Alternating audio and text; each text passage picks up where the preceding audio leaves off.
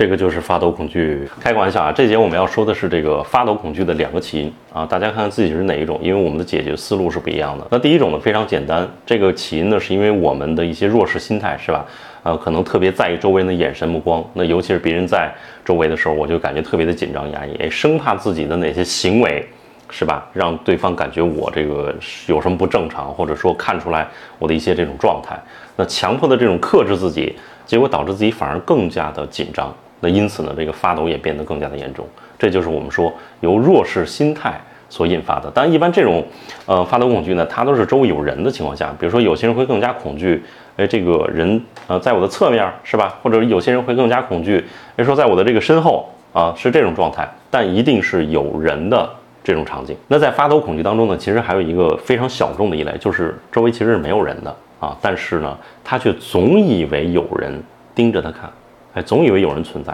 我们之前就碰到过这么一个同学，他就幻化出来，哎，总觉得那个墙背后是有人在看着他的。实际上他也不可能去看看过那个墙背后，但是他总觉得墙背后的人能够看到他。你看啊，在我们面对这种问题的时候，呃，他其实优先的，他有一层幻觉的这个问题。但是我们在解决这种问题的时候，却不是说，哎，先让他意识到这个幻觉是假的，是吧？不是的，而是让他认为，就算这个幻觉是真的，是吧？真的就有人在看着他，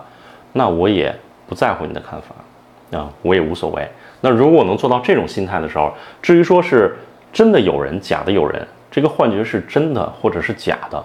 还有什么重要的吗？那这儿呢，首先提醒一点，就是大家在解决我们的问题的时候，是要把问题就是从简的。啊，就是如果是一个判断题，你不确定它是真的假的，那索性我要么当成它是真的，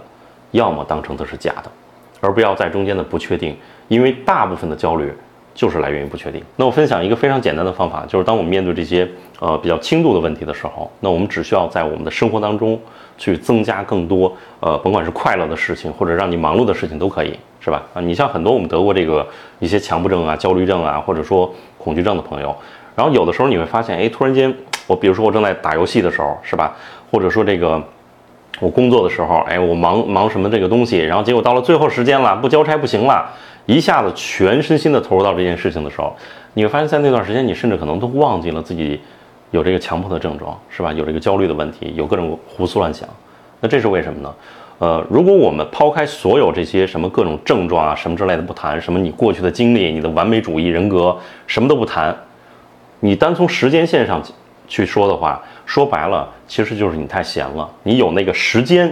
去胡思乱想，去搁那儿纠缠自己。如果说我们能够把这个时间去更多的用于到一些别的事情上边，容易拉伸自己专注力的这些事情上边的时候，那么你的专注力就会自然的放到这些新的事物上边，而不会消耗在你闲暇的时候这些胡思乱想上边。啊，这就是很简单的原理。那这种方法呢，其实它比较适用于一些比较轻度的情况。当我们在面对一些呃相对重度的，比如说什么恐惧症、社恐啊，或者这种恐惧、那种恐惧、各种强迫焦虑的时候，